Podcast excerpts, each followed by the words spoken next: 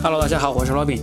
这期呢又是一期圈内的音频，是凤凰卫视的主编 Tiffany，她召集了我们几个脱口秀演员远程连线录制的一期音频。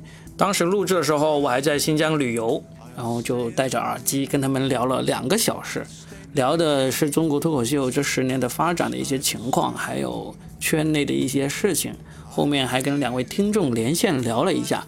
其实是聊得很开心的，但是我自己的音质有点问题，因为一开始我是戴着有线耳机在录的，大概半小时之后，我那个手机没电了，就只能一边给手机充电，然后戴上了蓝牙耳机，所以很抱歉，我后半段的音质有点差，但是内容还是挺好的。要是你不介意音质有点差的话，这期呢也是值得好好的听下去，甚至听完的。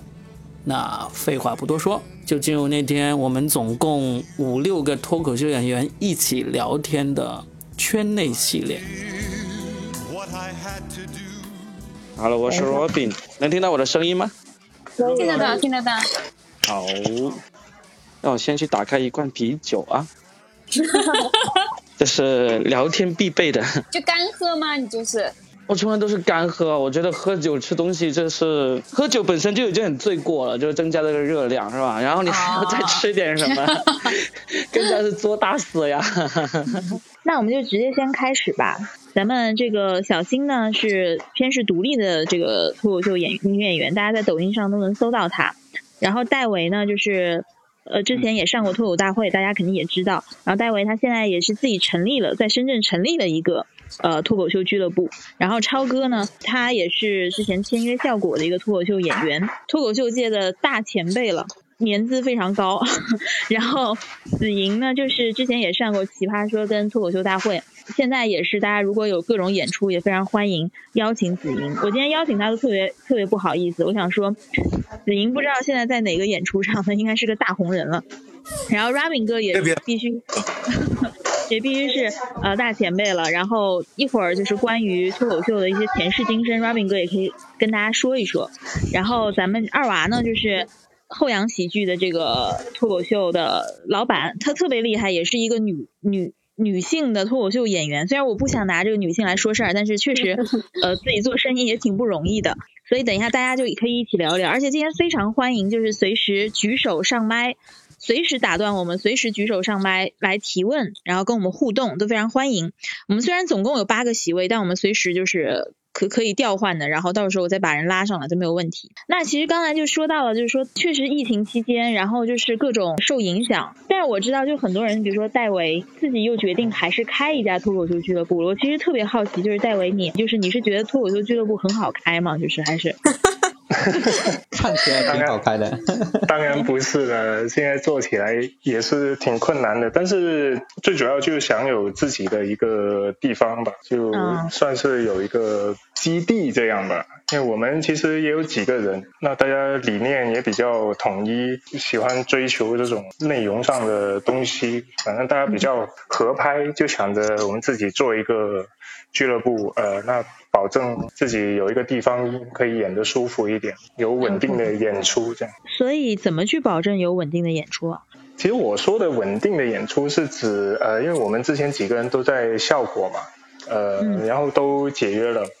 反正就是觉得你只靠效果一个，就有点把所有鸡蛋放到一个篮子里那种感觉嘛。自己弄一个，那至少还多一个备选退路吧。其实对于脱口秀演员来说，要想有最稳定的演出，那就是自己开一个俱乐部。你可以给自己排满，可以演出，可以主持，都可以。我我就不一样，我就不一样。然后我在我们俱乐部，如果我要上商演，我都没有演出费。你 没有演出费，但是你是可以随时可以演啊。对，我可以免费演。确实，嗯，我其实有问题想问二娃的，但在此之前，我觉得先需要请 Robin 来给大家科普一下脱口秀的前世今生。毕竟今今天咱们聊近十年的发展现状嘛。好，我大概说一下，其实中国脱口秀最早做线下脱口秀演出是在二零零九年，就是在深圳。深圳当时周树，当时他叫 Kevin，搞了一个俱乐部叫做外卖脱口秀。那那个外卖脱口秀是大家公认的中国最早的第一家这个脱口秀俱乐部了。然后二零零九年他开始做做做着做着，后来就陆陆续续的野兽啊。老超啊，程璐啊，梁海源啊，这些都加入了这个俱乐部。在他们几个之后，我在二零一二年初也加入了这个俱乐部。就是一直那个我都好想知道，Kevin 他当时零九年是为什么想要做一家脱口秀俱乐部？他是受到了哪一批玩脱口秀的影响，开始在深圳做的呢？他其实最早的时候是做那个演讲，就是头马 Toastmaster 这个英文演讲。当时香港有一个英文的脱口秀俱乐部的主理人叫 Jimmy，Jimmy 他过来深圳参加这个英文演讲的时候，就发现这个周树讲的还可以，就鼓励他说：“你知不知道 stand up comedy 啊？要不要你在中国大陆试一下？还没有人做。”就他把这个 take out comedy 的这个中文叫做外卖外卖脱口秀这个品牌授权给他做了。所以当时周树一开始的时候也是找到了最早找到了野兽。啊，还有他的同学这样子一起弄的那个俱乐部来做的，但后来，后来我们这批人陆陆续续加入之后，到二零一三年的时候呢，就觉得在他那里做那个商演太少了。我们其实就跟现在俱乐部，现在全国有两百多家俱乐部，基本上这两百多家俱乐部很多都是在上一家俱乐部给分离出来的。嗯，然后当时我们就想，算了，就既然他不愿意做商演，那我们自己做吧。然后就二零一三年的时候，我和程璐、梁海源。这三个人为主导，就创立了一个新的一个俱乐部，叫豆瓣脱口秀。与此同时，其实，在二零一三年前后，北京的北脱就北京脱口秀俱乐部，还有上海的孝道文化、北上深这三家俱乐部，其实是几乎是在同时在发展。二零一三年是一个很关键的节点，就一直往前发展，然后到了二零。一五年又是一个很特别的节点，是什么节点呢？因为二零一二年的时候，东方卫视的今晚八零后脱口秀开始开播，然后我们豆瓣脱口秀这帮人就给这个节目供稿，一直稳定的供稿了三年多嘛。到了二零一五年的时候，呃，以这个今晚八零后脱口秀这个制作班底为基础的效果文化，其实就已经悄悄的成立了。所以当时二零一五年，李诞啊，还有效果文化的老大叶枫啊，他们就把我们豆瓣的这帮人都给签了过去。刚才老超有说到，后来我们都走了，没有带上他玩了，所以其实说的就是 二零一五年的时候，程璐、梁海源、我、思文啊，这些人都迁到了上海去。后来陆陆续续加入了这个子龙、牙签、熊晓峰、张博洋，这些都迁到了上海去。就二零一五年。是一个很关键的节点，就包括现在很多大家都知道的厉害的人物，都是那一年出来的，包括池子，包括周奇墨，啊，卡姆教主，这些都是二零一五年前后开始讲脱口秀，开始出现在这个脱口秀界的，然后发展到了二零一七年，又是一个飞速发展的非常快。我们印象中非常深刻，就是二零一七年年中的时候，之前大家每周可能只有一两次开放麦。从二零一七年的五六月份开始，大家几乎每天都可以参加开放麦了，而且一天晚上可以参加至少是一两个以上的开放麦，就说明做开放麦、做俱乐部的人越来越多。所以二零一七年是一个飞速发展，因为二零一七年单立人成立，然后呢，硬核喜剧也成立，北托也获得了投资，然后我这边也成立了一个木根喜剧，整一个二零一七年也是一个大发展的那个时机。嗯，然后到了二零一九年。这个线下发展就终于成为了一个行业，因为全中国的俱乐部越来越多了。二零一七年还是每个城市可能不到十家左右的俱乐部，但是到了二零一九年开始，北京、上海这些俱乐部都已经超过两位数了。中国脱口秀这个发展，二零零九年是开始，二零一三年是一个萌芽，一五年是一个转折点。一七年开始快速发展，然后从一九年开始就真的是到了一个快速上升的阶段。从一九年到二零二二年现在这个阶段，如果刨去疫情的这些影响，这个中国线下脱口秀这个行业是一直往上发展的非常蓬勃的。就算疫情期间，大家你知道疫情是二零二零年开始嘛？但实际上中国脱口秀线下发展的最辉煌的年份是二零二一年，这也还是属于疫情时代啊。就为什么我们经常就是大家都在玩，而且最重要还有一个非常重要的节节点就是脱口秀大会的那个影响是越来越大，大家线下呢票就越来越好卖，也更多的观众知道这个脱口秀，所以你看现在你上那个大麦猫眼里随便一看，演出最多的品类绝对是脱口秀，比话剧、相声、音乐啊这些任何的演出品类都要多，每个城市排在前面的。主要演出都是脱口秀，就是这十年时间，大概是在最近的这三年是一个线下大发展的一个时期，现在还在往上发展着。因为我们经常开玩笑说，其实线上脱口秀节目，其实整个线上节目呢是不成行业的，因为只有效果文化一家在做脱口秀节目，但是线下是踏踏实实的一个行业。每个城市几乎是三线以上经济稍微好一点的城市都有脱口秀俱乐部。现在还没有出现线下非常大的集团式的这种俱乐部啊，但是实际上大家都已经有公认的有四家线下的俱乐部，应该算是大家可以认为是全国四强了。一个就是效果文化，第二个就是单立人文化，单立人喜剧，第三个就是那个喜剧联合国啊，还有第四个就是那个硬核喜剧。这四个呢，他们在全国每个周末是至少有二十场以上演出的俱乐部，能够达到这个数量级的，才能称之为算是稍微做的比较有规模一点嘛。每个周末有二十场以上，但是现在又出现了一些很有意思的，就是开始有一帮，就是他们的运营方不是演员，因为我刚才说的这些几乎所有的运营，他们的运营者都是演员出身的，但是现在开始出现一些不是演员出身的俱乐部来运营，但是他们特别会卖票。这也是最近一年时间才出现的一个新现象，所以中国脱口秀这个线下这个行业的发展应该是日新月异的，非常有意思，非常高兴能够参与在其中。其实我想问，就是像呃刚刚你说的那四大家，现在能做到这样遍地开花，是因为他们做的早吗？还是说他们有什么独到之处啊？首先，效果文化就不用说了，它有线上的加持嘛，然后又有这个资本的投入，有最专业的团队来运营他们的线下演出嘛。这个效果文化就肯定是老龙头老大，这大家都公认的。那单立人就确实是以专业著称的，他们二零一七年成立之后，也是最早做到一周每天都有开放麦，然后把他们的演出做成不同的级别，包括这种精品型的、双拼、三拼，或者是专场型的，或者是这个新老结合的，就各种形态、各种形式，他们都做得非常的好，非常的专业，而且一直到现在。大家说到线下最专业的，可能都不一定认为是效果，而是认为当地人是线下最专业。那他们也有资本加持嘛？二当地人在二零一八年的时候获得了这个优酷的一千四百万的这个融资嘛，就当时都有报道了，所以就做得好也是很自然的。然后喜剧联合国是因为 Storm 这个人他在上海，他就很早他就一七年就也是出来开始。专注于线下演出了，专注于线下演出之后，刚好在二零二零二零年、二零二一年那个上海发展的最好的时候，他也是抓住了机遇，就是建立了几个不错的剧场，就做到可以每周有二十多场演出，然后同时他也往外扩展，来到深圳、来到南京、杭州这些都做。反而是硬核喜剧呢，是默默的拓展的非常好。我我其实我。因为硬核喜剧的主理人是子龙嘛，也是当年我们二零一三年创立豆瓣脱口秀的中的其中一个骨干成员。他也是二零一七年年底离开那个效果文化之后，创立了硬核喜剧。一开始他是没打算做演出的，就专注于做这个喜剧这个编剧这一块。但是到一九年的时候，他很敏锐的就看到了这个线下演出市场的这个发展的前景，他就很快在北上广深，他的四个城市，他都同时。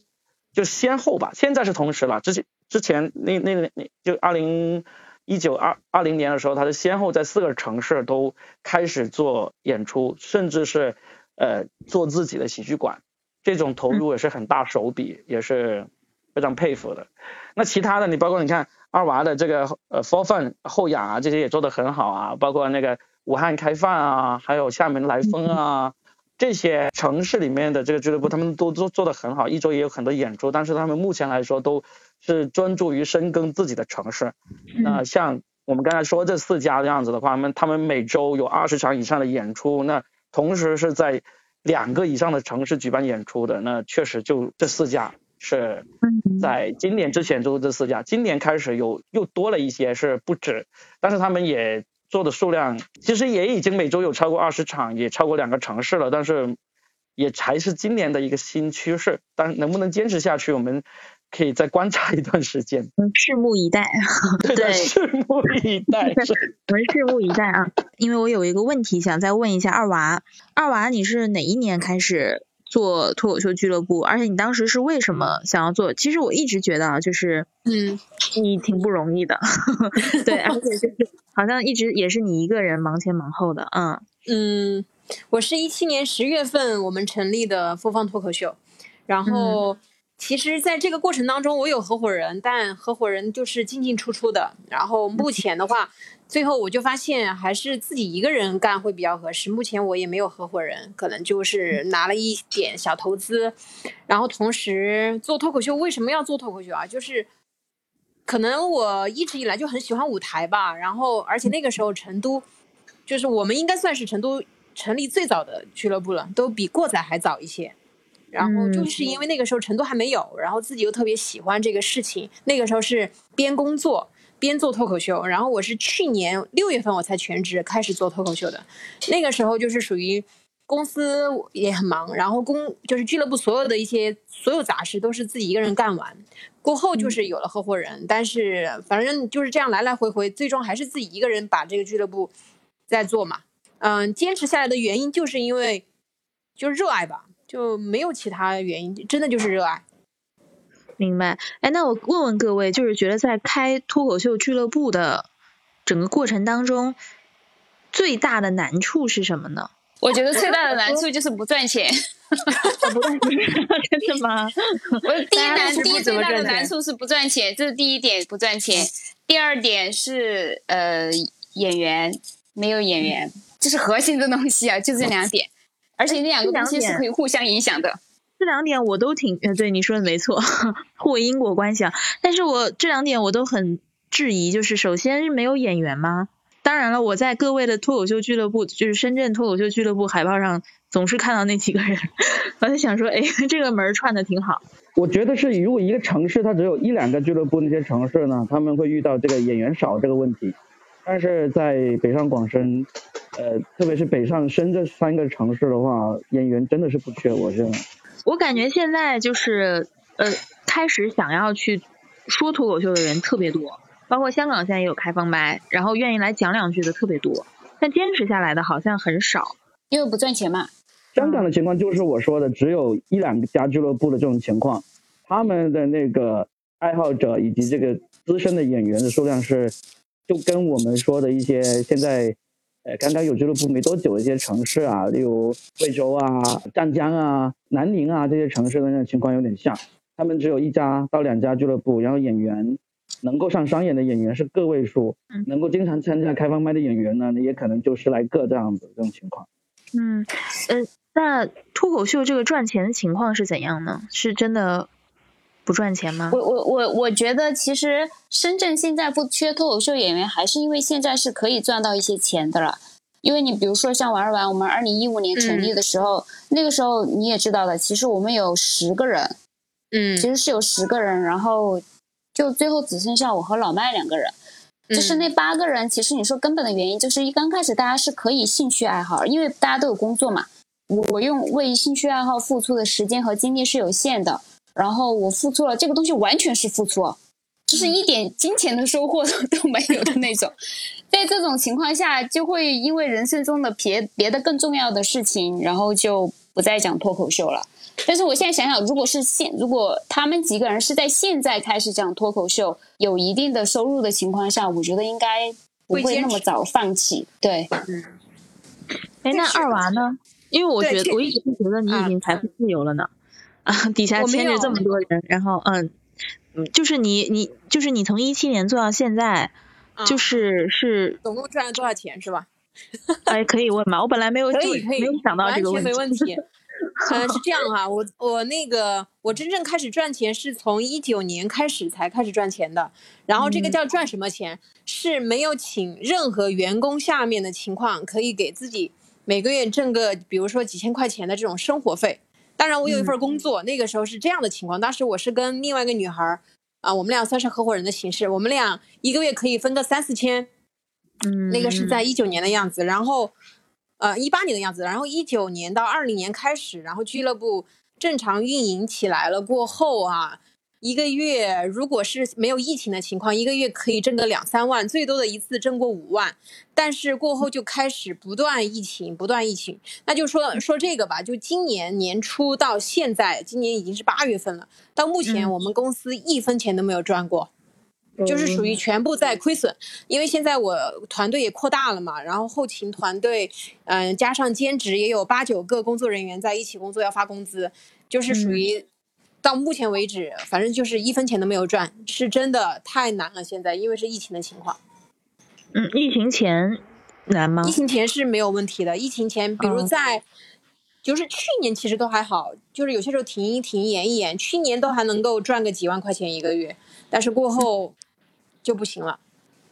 OK，二零二一年应该是整个脱口秀线下做线下的人都赚到了钱了，因为二零二一年几乎因为疫情而停掉的演出时间并没有多长，所以这二零一。二一年也是全国俱乐部增加最快的一个时间，那段时间大家都感觉好像票真的好容易卖啊，有这种感觉。是吧？二零二二年开始这一波疫情真的是整个上半年都废掉了，基本上上半年好像就只有五月是做了一下演出，就深圳，其他地方我不算十分了解。深圳就只有五月是做了一下演出，其他每个月份都是少亏一点就是赢的那种感觉。OK。这边也统计过这个数据，就是我们成都其实也没有停演那么久，但是今年的演出是这样，我们的票房同期比比去年少五分之三，那真的是非常大的一个比例了。戴维，你怕了吗？因为你选在你选择在现在这个时间点，怎么今天是一个劝退局？我不怕，我我们深圳大深圳疫情控制的非常好。每次一有疫情，不就一两周、两三周就搞定？我感觉比很多城市还是要好吧。就在深圳做演出的话，明白。确实，确实前几年是很难赚钱的。之前，呃，前几年我都在效果演出嘛，然后当时一个月，最开始一七年的时候，一个月才一场演出，那演出费也才两百，到后面稍稍多一点，一周有一次，演出费也才四百。对吧？呃，所以前两三年每个月也就几百块的收入，当时就是当一个爱好在玩嘛。然后到了二一年，确实就很不一样了，那个演出频次多了很多，然后效果的这个演出费标准也 也提升了挺多的。所以从从那个时候就觉得，哎，好像这个事情是可以拿来当职业。对，所以就在二一年下半年的时候。就开始全职做这个了。嗯，其其实我知道，就是我们在座各位啊，就包括超哥啊、子莹啊、小新、戴维、呃、Robin 二娃，就很多都是本来可能有一份工作，现在大家都是辞了吗？还是？应该子莹只有子莹是还有还有正经工作的，目前在做。子莹，你现在还正经？对，我还我还在职。那你这样兼顾的来吗？刚开始的时候还是完全能兼顾的来的，因为那会儿事儿比较少，就是那就是脱口秀这边事儿是比较少的，就就写写段子、演演出、跑跑开个麦就行。嗯。现在的话，越来越多的感觉不太能兼顾，就这是两方面，就一方面是时间上，因为现在想做的事情会越来越多，就随着在这个行业里，嗯，可能有一些编剧的工作。然后也想去看看，然后有一些就是专场啊、巡演啊这些，就是很吃时间的东西。嗯，这是一方面时间方面，另外一方面，其实我感觉是就是做兼职这挺挺挺需要被克服的一个东西，就是你怎么去兼顾主业那边的一些大家的看法。就刚开始的这个问题不是特别严重，因为可能大家就抱着猎奇的心态，觉得哎旁边出了一个所谓的明星是吧？然后他们可能还还是比较好奇心比较重，但是可能随着一些时间的发酵，可能事情就就有一点变味儿了。也不是说同事或者什么有问题，就是人可能都这样。就比如说你周围你旁边有一个人，他有他有一爱好，就天天踢足球，天天天天打篮球，甚至天天一些就是不太正规的场所，就是可能你都不会觉得怎么样。但凡他这个爱好赚钱了，就是你以为他赚钱了，你肯定就会产生一些很奇妙的想法。哎，你这个状态，我我觉得还蛮能 理解的，因为我在这个状态上了好多年。对对，我现在就 suffer 在这个状态里 suffer，就是很难受。我 suffer 了很多年之后，最终决定还是离职的。就是刚开始会觉得说。因为刚开始演出不太多的情况下，其实也没有挣很多的情况下，就觉得说我还是需要这份工作，所以我必须要在这 还要做着我原来的工作。然后确实也是，可能你演出多了，然后还有知道的人也多了，尤其是刚开始，可能你的同事们是支持你的状态，觉得哎这个挺好的呀，或怎么样，就是一个兴趣爱好。然后到后来你演出比较多，比如说你现在像你也还有名气之后挣的也比较多，然后老板那些慢慢的都会开始对你关心了。到了后面之后，就我的老板其实我觉得还好的，是因为我老板没有跟我在同一个办公室，他是在国外的。就相当于我是有点属于在办公室，虽然但就没有一个人天天看着我的那种情况下，刚开始你还是可以跟他一些交流，一些 stand up comedy，还可以互相推荐一下，还挺友好的。但是到了公司比较紧急和裁员或什么样的时候，每年打 P 三的时候，其实这个就会成为他的一个问题，他总是会找到你这个问题。我我已经就遇到。就是这个问题挺挺挺难受的，就是我的问题还不是说，就是你说旁边的同事其实还好，因为你经常能跟他们交流，他明白你是什么样的人。问题就在于那些跟你半熟不熟的，还知道你有这么个事儿，然后还跟你有一些利益关系，这些人特别特别让让你特别难受，就是就是会遇到刚才你说的那些问题，然后会有一些阻碍，所以这个东西现在是我非常纠结的地方。对我我后来想要辞的时候，其实坦白的讲，其实就。自己也会有良心上的不安，但是如果是回到以前的话，因为你还没有辞，我想跟你讲，就是没有什么不安的，你知道吧？不需要有那一份，不需要有那一份的内疚和自责。我当时其实内心还是因为身边的人都没有这种打两份工的感觉，你知道吗？就没有挣两分钱的这种，好像每个人都还挺好的，很忠诚的在干着这一份活。我虽然我脱口秀挣的不多，但是我就感觉。哎，总感觉自己好像从传统意义上来讲是有一点，是不是有点不太道德？其实自己内心还是有带着这么一份内疚感的，在上班。所以当老板说你是一个社会规训，就是刚开始，刚开始我我曾经一度以为这是当老板或者是上位者的一些想法，就是然后去吐槽老板什么。但是后来我慢慢逐渐发现，其实下边人比上边人更。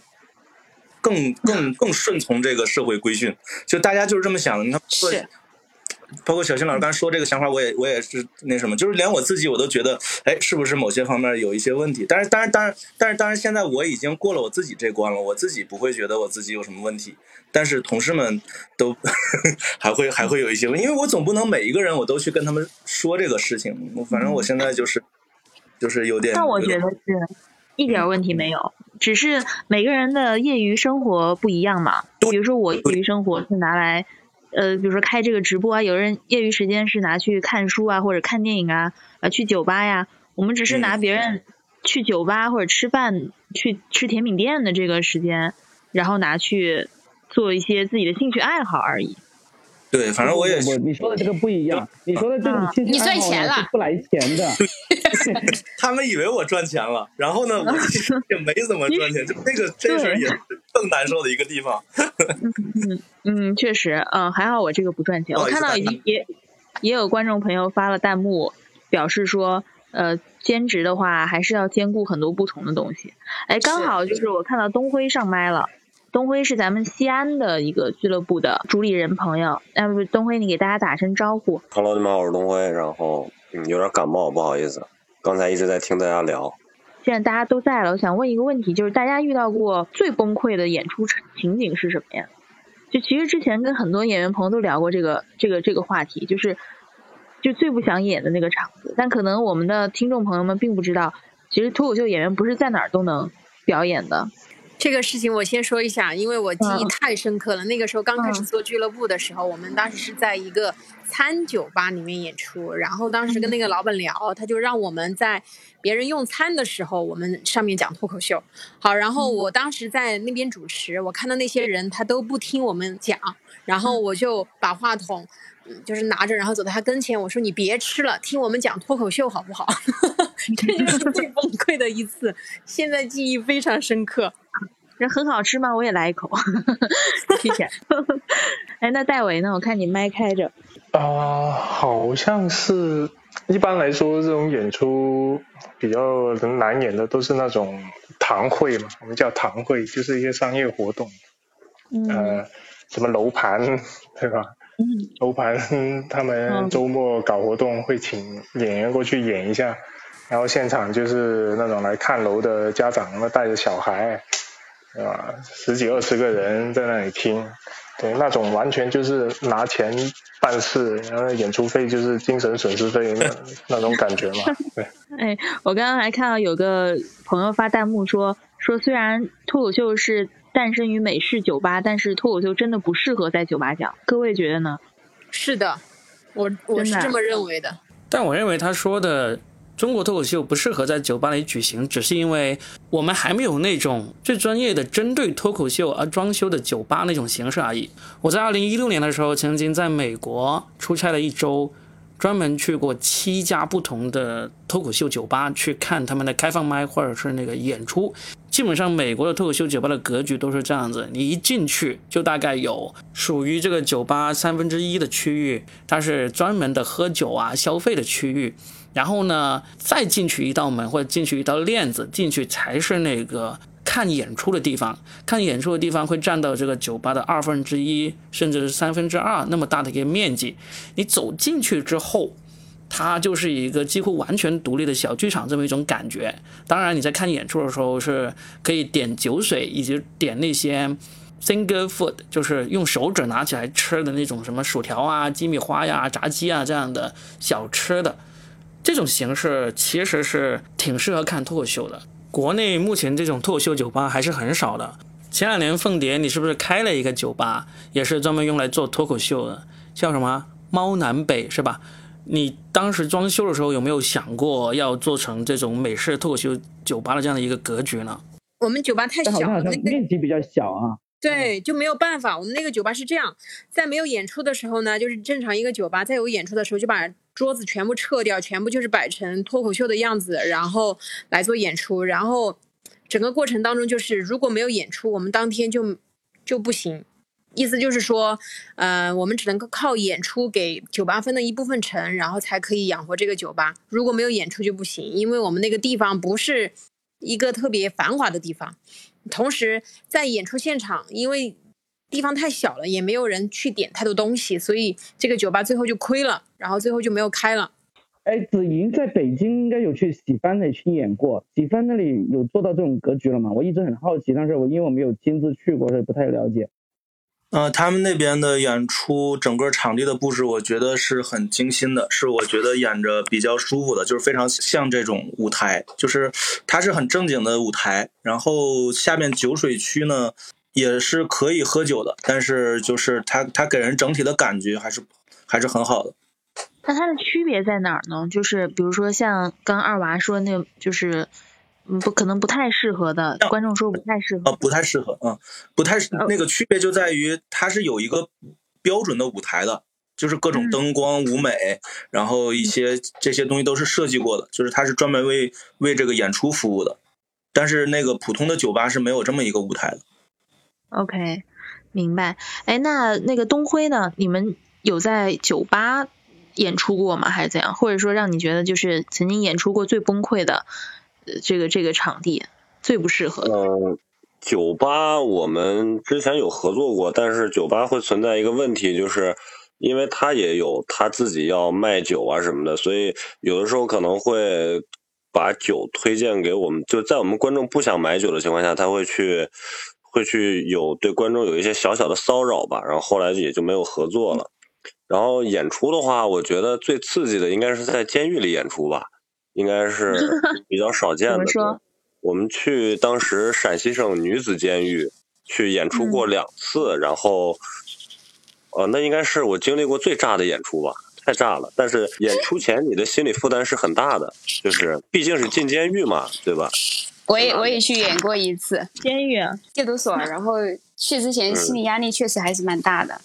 你之后进那个监狱，你压力就挺大的，层层检查。然后整场演出真的就是效果，我觉得还是挺。他们鼓掌鼓的非常的整齐，我告诉你，练过的，对，就是属于，就是真的就是属于那种按照一定的频率那种雷鸣般的掌声，然后。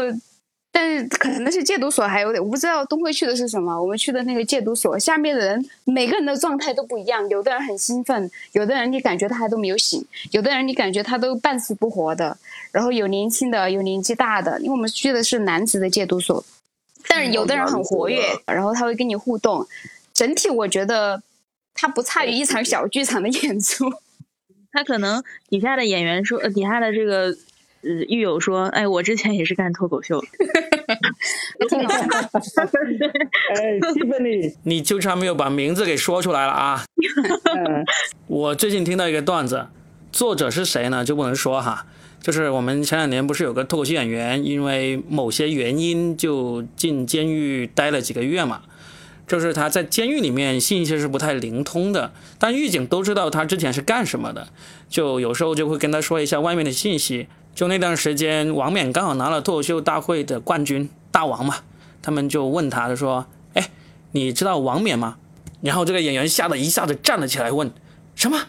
王冕也进来了？”哈哈哈哈哈！这个很好笑，有吓到，有吓到。这王姐进来了吗？这就在我们当中流传的。太可以，这是不付费可以听的内容吗？哎，东辉，你刚刚说，你你接着说，你那个，你你你当时是为什么被请进去了？你们是有什么这个？就是想去看看。也是一次比较误打误撞的政府活动吧，然后我们那个不叫演出，就它叫帮教活动，然后就它不能被叫成演出，就是帮忙教育可能里面的服刑人员，也不能叫犯人，叫服刑人员。然后去了就是那种，就是那是我第一次讲千人场吧，应该是两千多名服刑人员，就是你见过那种七八十年代的那种大礼堂吗？就是很复古的。那种，然后大家都坐的小马扎然后坐在底下，自己都带着小凳子坐那儿，然后，但我们那儿鼓掌就是大家还是很随意的，没有那么刻意的鼓掌，但是就是旁边会有武警端着枪看着你。然后你就对你，你心理压力是很大的。然后接待我们那个人还还特别还特别幽默，啊说请你们吃顿牢牢饭呀，来都来了什么的。然后女子监狱嘛，然后反正里面也是各种年龄段啊，各种奇怪的人都有。然后有的观众看你还挺正常的，有的观众看你的那个眼神就很空洞，然后还挺恐怖的。其实你们在里面，主持人敢跟这些犯人去互动吗？主持人是他们监狱里自己出的，对他们监狱里自己有自己的主持人，然后我们只负责其中的一部分，然后他们自己也会表演节目。那你跟他们互动吗？那个狱警说是最好不要互动，因为一个是离得远，再一个你们可能聊不到一块儿。就像我们讲段子的时候，就是我比如说讲一个地铁的段子，但我可能会把地铁换成公交车去讲，因为他们很多人进去的时候，当时西安可能还没有地铁。哦，可能他们进去很长时间了，然后比如说你跟他们说，哎，我跟谁谁谁发微信或者怎么怎么样的，就他们也不知道微信，但你要说 QQ，他们就知道，你得说 QQ。这个还挺有意思的，就是还有这个注意，这个这个其实也是刚才呃我们另外一个主持人，就是因为为了把麦席 让给咱们咱们这个脱口秀的朋友们，他先自己下去了，他就想问说，哎，就是在监狱里面讲脱口秀有什么话题的禁忌吗？我我去讲那个，其实跟刚刚东辉说的一样，就是我们可能要刻意避免、避开一些他们没有接触到的一些呃公共设施啊，就是什么微信啊、什么什么短视频啊那些，我们会避免这些话题。嗯，照顾他们的感受。嗯，对对对，尽量都不去讲讲这个。然后我我们那场人没有那么多，所以因为那场我刚好是主持人。也会有跟他们互动的时候，但是是挑人的，我会挑哪几个他特别，其实他也想要回答那种，我就跟他们几个互动就可以了。嗯嗯，我突然想到，你互动的话，哎，你是因为什么关进来的？这个话题还是会避免的。戒毒所应该不能问他们你们嗨不嗨这种吧。对，就会就会避免一些很敏感的一些东西，尽量的还是会让他们觉得是舒服的，就是尽量会去掉一些冒犯的东西。其实基本上没有讲会再冒犯到他们的东西，不敢冒犯，就是还以对还是以轻娱乐的这种形式。但有一两个稍微冒犯一点的是 OK 的，那已经是很极限的了。哎，我我我想问，就是那就是你们有成功逗笑，就眼神空洞的，就看起来就是好像没什么希望的，看本来看起来是这样，但你没有把他逗笑嘛？呃，那种是不行，因为呃有那种眼神空洞的老太太，她可能是因为吸毒进去的，就是她那个老太太看你的眼神真的很可怕，就是眼睛是发白的，然后看着你就在那发愣。然后他也是白色的头发，然后整个眼睛看着你就很不舒服，就你心里会发毛，所以我也没有太想要逗笑他，他可能笑的会更恐怖，所以 无所谓。就就是，但没有影响到你们的演出的心理是吗？其实你上去演，只要大家第一次都笑了，后面就好了。主要是在进监狱的过程当中很害怕，生怕自己成为其中一员。进去就是就是咱们脱口秀演员都得进去做一次团建，以后尽量避免 避免出现类似的问题。我觉得你在监狱里只要演演出过，你的心理素质就会得到一个极大的提升，可能今后上任何舞台都不会那么惧怕了。确实，都得去团建一下。哎，那子莹呢？你有没有遇到过什么让你绝望的地方？办公室是不是？跟这几位比起来，我那个就不算太绝望了。就是我在刚开始。刚开始说脱口秀不久，就第一次算是一个商务活就是那种所谓的堂会，是在一个车展，就是车展嘛，他那个展台都是在外面的嘛。然后，然后，然后只有我那个展台是做脱口秀，其他展台都是以这个东北来的朋友居多。嗯，所以大家都在表演一些一些绝活什么的。然后，因为那。车展那个场嘛，就是因为就是一个展台接一个展台嘛，所以人员是流动的，所以这个大家基本就是靠音量来决定自己去哪个站台，然后脱口秀就相对来说比较弱势。哎，这个真的是还挺考验心理的。我知道那个超哥也有，我我你你你都写到段子里了，我有印象，是吧？是美食节是吗？对对对对，我曾经参加过个美食节的演出，就是舞台前面有。一排一排那个摊档卖烧烤啊，卖什么卤煮啊这种，有有有很多那小孩跑来跑去啊，走来走去，所以你在这地方演出真的是很崩溃。这应该是我演出过最差劲那个场所吧。之前在一个什么年会啊、什么饭局里边演出都还好，起码那个观众还是坐在那里的，他听不听，起码还坐。那人就窜来窜去啊，那根本没人听。有些人就是听也是。就过来站一下，站听了一下又走了这种。刚才说到说说说什么场合最最难演，其实我觉得场合还不是主要的，我觉得主要的还是观众。嗯。只要是那个观众是特意来看那个脱口秀演出的，应该都不难讲。对。就就最怕最怕的就是你随意叫你去一个场合，就叫你当众的讲，这个是很难讲的。但是你如果叫即呃即使个露天的演出，但是那些观众都是专门来过来哎听脱口秀的，这个都不难讲。他只要认真听了或懂脱口秀了，他都露天的也可以讲得出来。嗯。哎，最最怕个最怕就啊，今天就主办方啊，我这一个活动要热闹热闹一下啊，缺个节目，你脱口秀来凑凑数啊，这种就是难的，嗯嗯。就比较难。哎，说到这个呃观众啊，就是大家都是南南北北的到处演出，有感觉到就是脱口秀的观众有这种地方上的差异吗？肯定有啊。差异，反正我的我的演出啊，我还是偏向南方的观众比较接受我的。我去了北方，我不是一下有个专场嘛？我去了一些北方的演出啊，那个观众的接受度还是。没有那么高啊，就是可能是我的口音的问题吧，可能他们就没有没有南方这个城市反应那么热烈啊。那那小新呢？我我不知道我这样讲会不会不太好，但是我是感觉有一些有一些城市，就不单以我自己的段子啊，可能别的小伙伴的段子是所有人都吃的，我的段子我觉得还是会有一点挑观众，就是。我去哪个？我忘记我去哪个城市演出了，也不太好说。万一我说了，我就得罪了整个那个城市的粉丝。可能本身我的段子前半部分，就是后面会是越来越好笑一些的，但是后面的段子可能是需要要思考一下下的这种。然后我去正常在别的城市演出，都会后面是比前面更好笑或更怎么样的，因为整场氛围也起来。但是单单就在那个城市那一场特别的明显，前面的段子是他们笑的最开心的。而后面需要可能稍微需要一点思考，或稍微转一下或怎么样的时候，反而你明显的感觉到，嗯，观众会慢一拍，嗯。的这种，我这是我我感觉我演出以来那个城市给我最大的一个变化是这个，对，然后我会觉得北方的观众好像会更吃更直接一点的段子，不要让我有一点点的思考空间是最好的那种，是吗？这这种感觉，我我在到处看演出的时候，我感觉是呃长沙跟呃重庆、成都的这种感觉，我会觉得大家就是更纯粹的快乐一点儿。就是当然，我是觉得这样是非常好的，就是大家的氛围都特别的快乐。然后我不知道是这样讲，二娃同不同意？啊，你指的纯粹是指哪一种？就 是就是，哎，让我想想啊，仔细对，他的意思就是说，是不是成成都那边的观众，就是你一去他就已经很开心了。对，就就他就坐在那个场，他就已经非常放松，非常开心。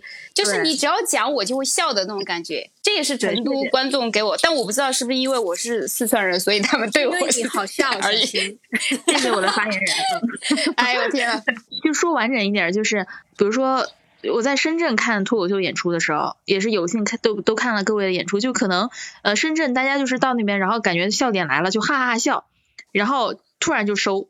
然后呢，就可能出出去以后，也也也会看到有一一一两个可能出去接工作电话的，或者看完演出了走进电梯就开始接老板电话说，哎，不好意思，我刚刚在看演出，或者说什么什么的。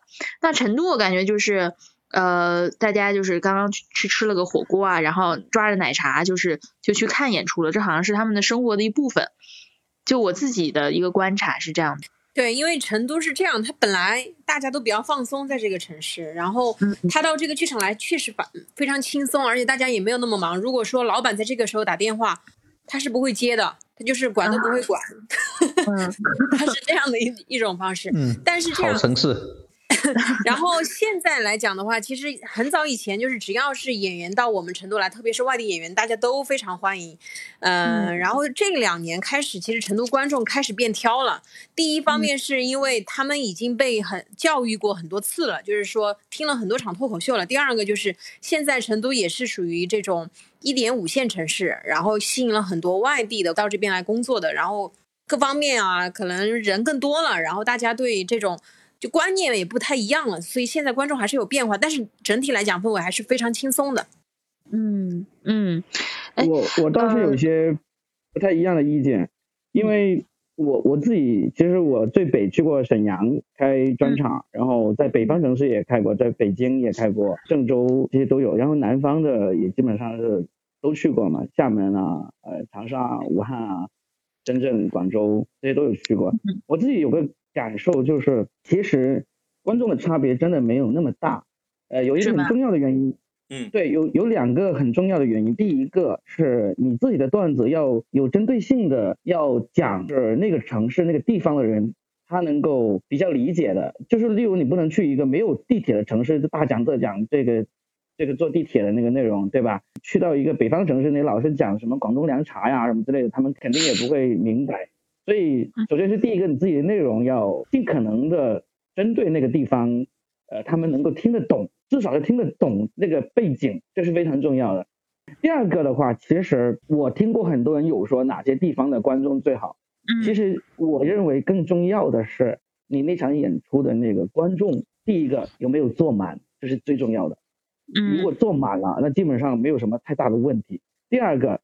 坐满了，但是这些观众都必须是自己买票来的，而不是说那种赠票啊，或者说那种免费场、公益场那种。因为观众坐满以及观众都是买票来的，这是对脱口秀来说是最重要的一个，就最好的观众。如果你的观众，你那场演出的观众是能够满足这两个条件的，而你的内容又是观众基本上都能够听得懂的，就是你的内容背景、这些知识点，这些都是观众能够听得懂的，我觉得。基本上这些观众你都能够很好的达到你的预期，因为我从南到北我都演过，我自己我自己也也有很多这个自己去总结这些经验心得，所以一定要说哪个城市的观众更放松、更懂欣赏脱口秀，这个不一定，这真的就是取决于你这场主持方呃招来的观众是不是真的是你对路的那些观众而已，并不是说这个城市。的人的观众就会更懂脱口秀，更懂笑，更放松。我觉得这是一个假象，并不是的。我觉得每个城市的观众都可以有那种很放松、很懂的观众。嗯，我我觉得其实还是看内容吧，应该还是看看内容。叫刚刚 Robin 讲的，就是你讲的不同的内容，你肯定喜观众喜欢。我觉得观众对内容还是会有，比如说有一些内容，观众是更喜欢这一类内容，有一些可能观众就没有那么有共鸣或怎么样的。我觉得最主要肯定是取决于你的内容，这个是肯定是第一的。但如果说你相同的一个内容去测，比如说我做专场，其实就很明显，因为我做专场的内容起码百分之八十它是一样的情况下，去到不同的城市，其实还是会有一些文化的差异，或者说习惯对喜剧的喜欢的点不一样。我觉得没有差异了，就没有说孰高孰低，只是喜欢的 part 不一样一些。OK，哎，那戴维呢？你你你你演出了这么多场，你觉得哪个城市的观众就是尺度最大呀？尺度最大，成都尺度最大。真的吗？我记得之前小新说杭州最大是吧？哎，你先说。我之前就是二娃佛饭嘛，我两年前去过嘛，然后成都真的很有本土特色，特别喜欢听。特别喜欢听那种擦边一点啊，就 对少少数群体的那一类段子，在那边对特别受欢迎，对。但是我没有这这种段子，就很是很被排斥是吗？也也也不会啦，也不会啦。决定在那边挑战自己。对对，当时戴维老师来的时候，大家还是非常非常喜欢的，非常喜欢。对，他们还是挺热情的，但是明显对少数群体的内容会。更热情一点，我这是我当时的感觉。可可能你在那儿算少数群体，我我看起来看起来像个少数群体的。对，可能一开始觉得你看起来像，所以热情，然后后来发现哎，逐渐失望。对，发现我是有孩子的人。其他其他城市确实也挺挺大区别的，尤其是南方跟北方那个感觉确实很不一样。对我去到西安啊，我也有点不知道怎么讲，反正那个气氛跟在南方演就很不一样，可能真的所谓一方水土一方人吧，我也不懂。西安，你经常会碰到那种可能就是西北直男的场子，对，然后南方口音可能在西安的观众面前会成为一种小小的壁垒，可能他。嗯，对，他会。老超不是刚刚去西安演过一场专场嘛？老超你自己怎么觉得？对 对，那场专场啊，还是受影响了，还是受影响的。我那呃，我在那个玩笑喜剧那讲讲了之后，就是反正刚开始上半场这反响不是很大，他们也抛梗，他们也会笑，但是不会笑的那种太嗨的那种。但后后半场之后，他们可以。可能也习惯了我的口音了啊，效果又起来了啊，慢慢接受了啊，效果起来了。习惯一下，需要习惯。我我觉得还是会有一些口音上需要习惯的时间。是我第一次去哈尔滨演出的时候，第一场我去讲了两场，第一场讲下来，然后有呃当地的朋友他跟我说，他说你的口音，当然这就是演员自己的问题了啊，就是你的口音对这边人来讲。第一，其实是有点不太熟悉，所以对他们来讲语速有点太快了。这是他我第一场讲完之后，他跟我讲的，所以我有在第二场的时候去刻意把自己的语速放慢一些，效果就会好好很多。你明显感觉得到，哦，原来我需要在这个语速再加上我的口音，他们听到我的信息才能完整的接受到。我第一场讲的时候口音。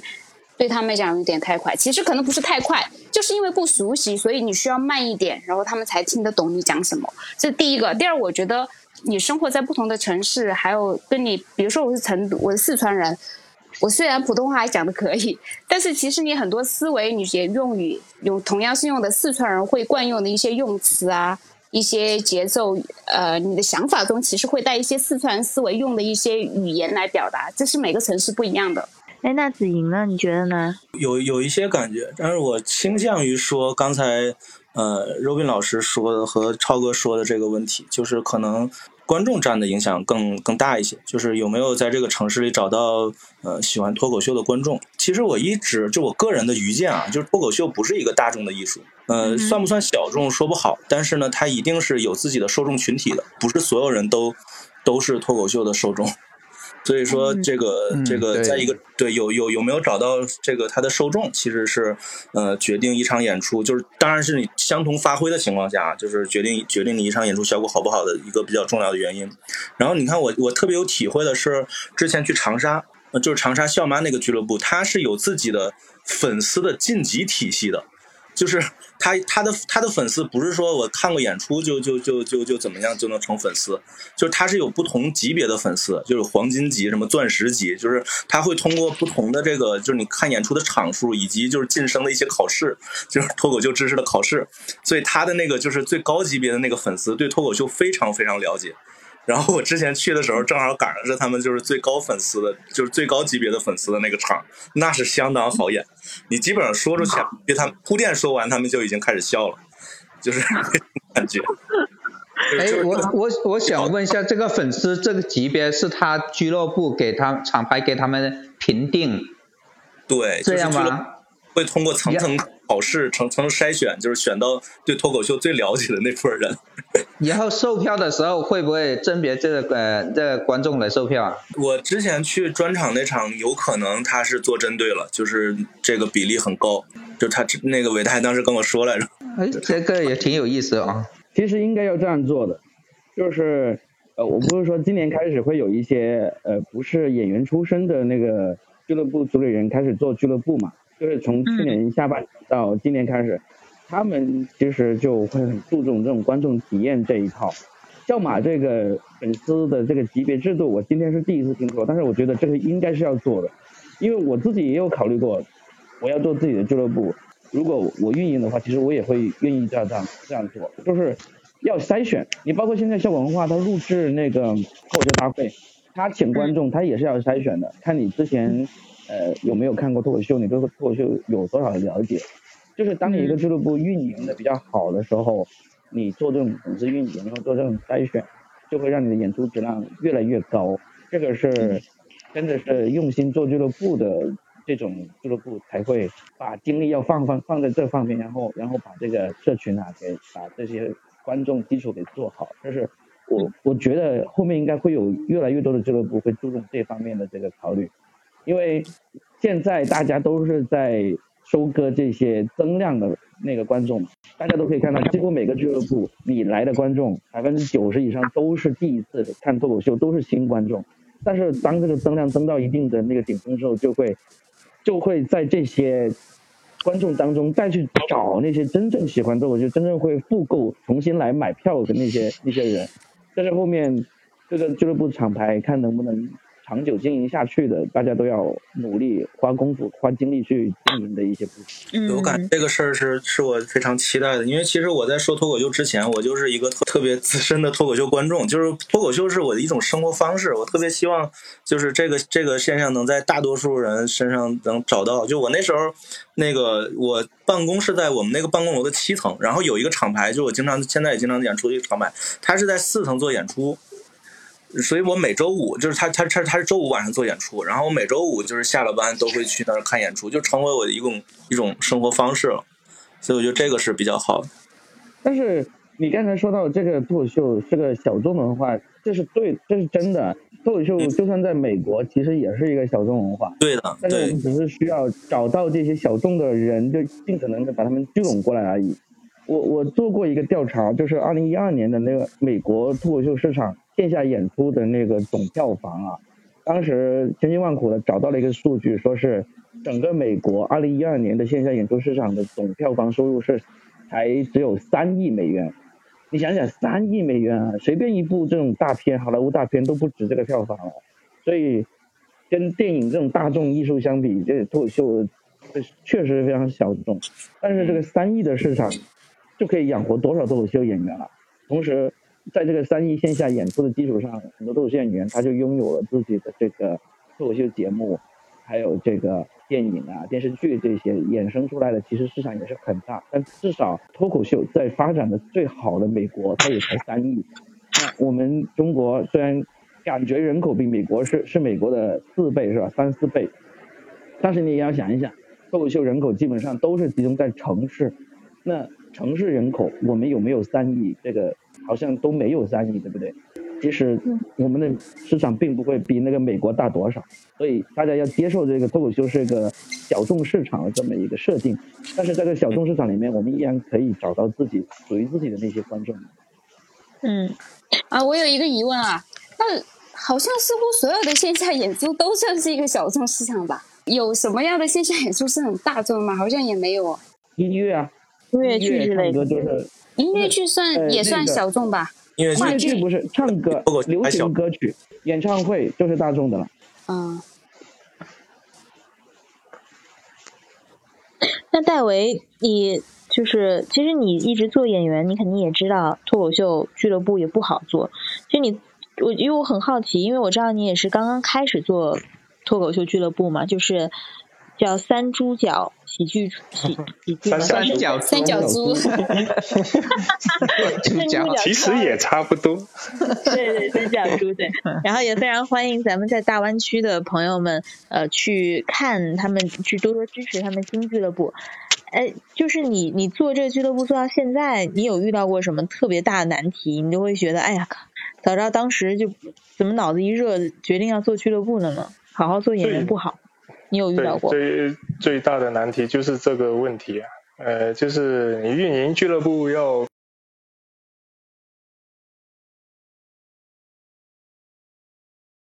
耗费非常多的时间精力，就有很多事情要处理，就严重影响我的创作。嗯，基本上我这几个月没写没写出一分钟段子。这个是我最觉得最焦虑的事情，就所以想赶快这个东西能稳定一点，我可以有时间去写东西。戴维，我跟你说，你这个焦虑会越来越严重的，只要你还在运营。我们刚才说的这个四强俱乐部，你还记得是哪四个，对不对？嗯哼。首先，校文化就不用说了，校文化这个没有主理人，它就是一个专业团队运作。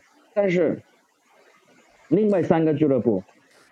石老板已经不讲了，他已经基本上不上。是啊，是啊，我就原因也是因为写不出新段子，他也是这样说，对吧？对，看到前人的例子都很多这种。嗯。对，然后子龙基本上也是不怎么讲啊，就是讲的不多了，只有 Storm 一个是还是在持续讲，然后是出那个新内容的。其他俱乐部的我了解过，演员出身的主理人真的是讲的越来越少，越来越少。能够持续讲的有一个很重要原因，就是因为他们 他们俱乐部有一个非常棒的这个二把手，就是能够把这个演出啊、演员啊、运营啊这些都做好的。对，所以我希望我们这边能尽快找到一个这样的二把手。像现在我的情况，对我的情况是这样，我前几年我是从来都没有任何时间去写段子，还有上台讲的。现在，啊，我们增加了工作人员过后，我基本不用做后台的事情了。我现在。反而是有时间写段子，开始在舞台上活跃起来了。这个是今年才开始的，就这几年我都没有时间。那也总算让我看到一点希望。没有的，你看那个石老板，他不也是有个最厉害的二把手艾希吗？不也是一样，艾希都能干了。所以你死了这个心吧。哎，哎那。那 Stone 是怎么做到的？你是不是看到他好像是业界唯一一个做到又当老板，然后又自己真是个特例，Stone 真的是个特例。我我就是在脱口秀界最佩服他的一个人，他的经历简直是无穷无尽的。他就是每天就是沉浸在脱口秀里面，从运营到创作。到脱口秀的，到俱乐部的财务各方面，他都是投入了百分之二百的精力进去，没没有人可以像他这样子。我是望尘莫及，在这方面跟他相比。嗯，就其实真的是花了毕生的精力，你怎么看呢？是二十四小时都得在这个上面。唉，哎，我帮我的朋友问题，就是他刚刚，因为他现在还就是咱们只有八个麦席嘛，他暂时还上不来。就是 Ken，他就是想问说，他很好奇，就是各位脱口秀，呃，咱们这个非常厉害的前辈们是怎么抓这个话题的边界的？因为很多都要冒犯到一群人嘛，但是要要要，因为你要去冒犯别人才好笑，但是会不会有可能就变成像 Will Smith 啊，或或者 Chris Rock 这样子的事件？然后又觉得可能是不是咱们的文化国人还更加敏感一点？就平大家平时怎么去照顾这个边界？哦，那我先抛。首先，我非我非常不认同冒犯脱口秀是冒犯的艺术这种说法。我刚才想说，嗯，非常不认同。就是脱口秀里面段子里面一定要有这种负面的，就是 negative 这个元素在里面。但是你说是不是一定要冒犯呢？就是就就就就我们现在经常遇到很多脱口秀的，特别是主持人啊，他跟观众互动的时候都以冒犯观众为乐，在我看来这是很不应该的一个事情。就脱口秀就是一个搞笑的艺术，你如果冒犯也能搞笑的话，那是可以冒犯；但是你你你冒犯也不搞笑的话，冒犯就没有意义了。所以经常说什么脱口秀是冒犯的艺术，这个我就说脱口秀是搞是喜剧艺术，是搞笑的艺术。但是你冒犯也是其中一种手段而已。那那界定边界，在我看来，其实最重要一点就是你得去尝试。所以所有脱口秀演员他的新段子、好笑的段子，都是通过开放麦打磨、打造呃打磨出来的。如果你不去通过这开放麦，你就找不到这个边界。就是。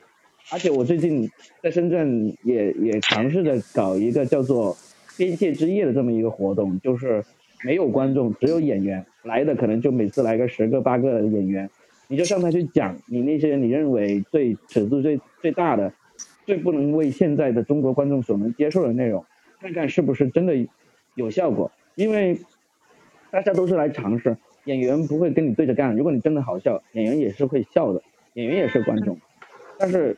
这个边界你怎么去找到这个边界？你真的得要去尝试，不断的上开放麦，不断的去找这些能够有真正观众的场合去练习你的段子。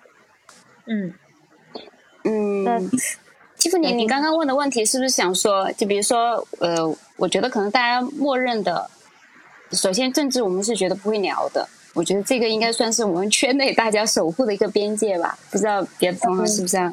对，我们不聊政治。主持人朋友应该是想问的，就是他就是想说，就是通常就不是要冒犯人嘛？就就是他就是他通常的理解哈，就是咱们就是可能就是他作为一个观众来说，就比如包括跟观众互动的时候，通常有的时候不是要找去去找一些笑点嘛？但怎么可能怎么去跟对方互动的时候不不让对方生气，但让对方觉得哦，真的是有有有被笑到这个样子？或者说你们平时有没有遇到过什么这种边界感？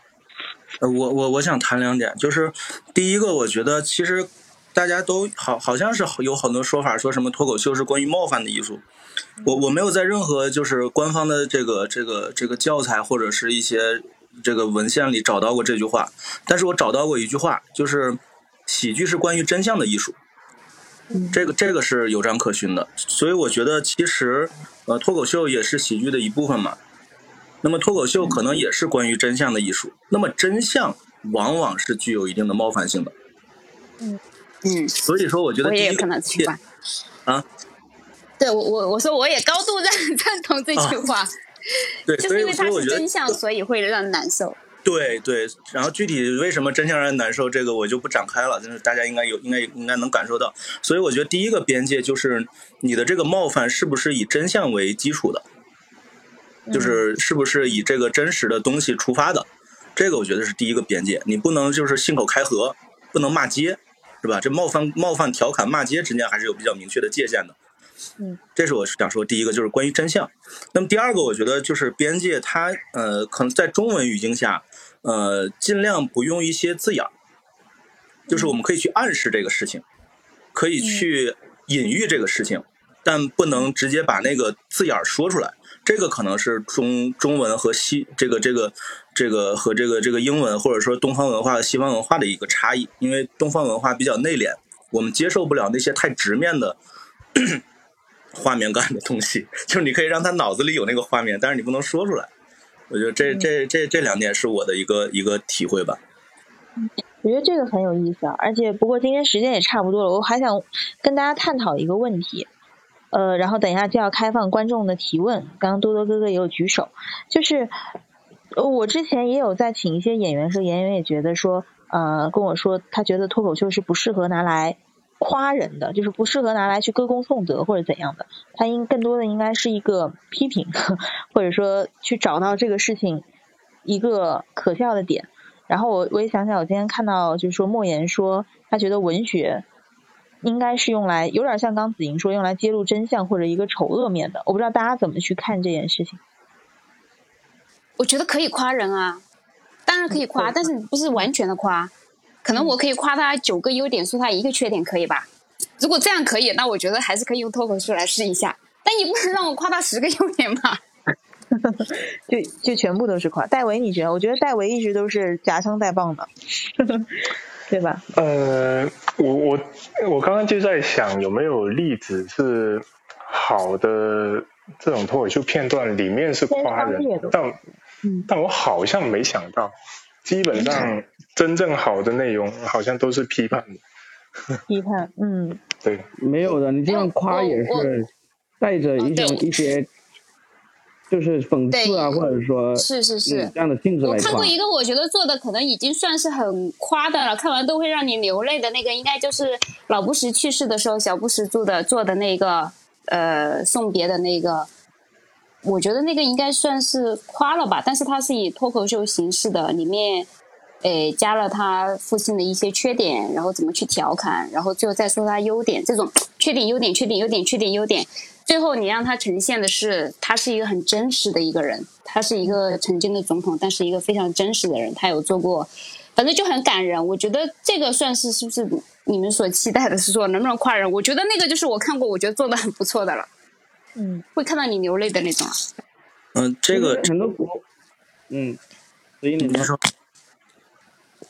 哦，我我我我想说，我还是想说两个，那个一个是说，其实我我就是我们看喜剧原理，就是大概是有三个嘛，就是意外感，这个这个叫优越感，还有一个向上冒犯，就像那个向上攻击，就是宣泄感。其实后两个它具有明显的这个就讽刺或者是表达负面的这个意味，所以我们只能从第一方面挑，就是有哪些表达意外，就是以以这个意外感为主的段子。它有可能是赞美的，因为后两者基本不太可能。因为你制造优越感、制造这个宣泄感，那肯定得是讽刺这种、这种、这种、这种意味的。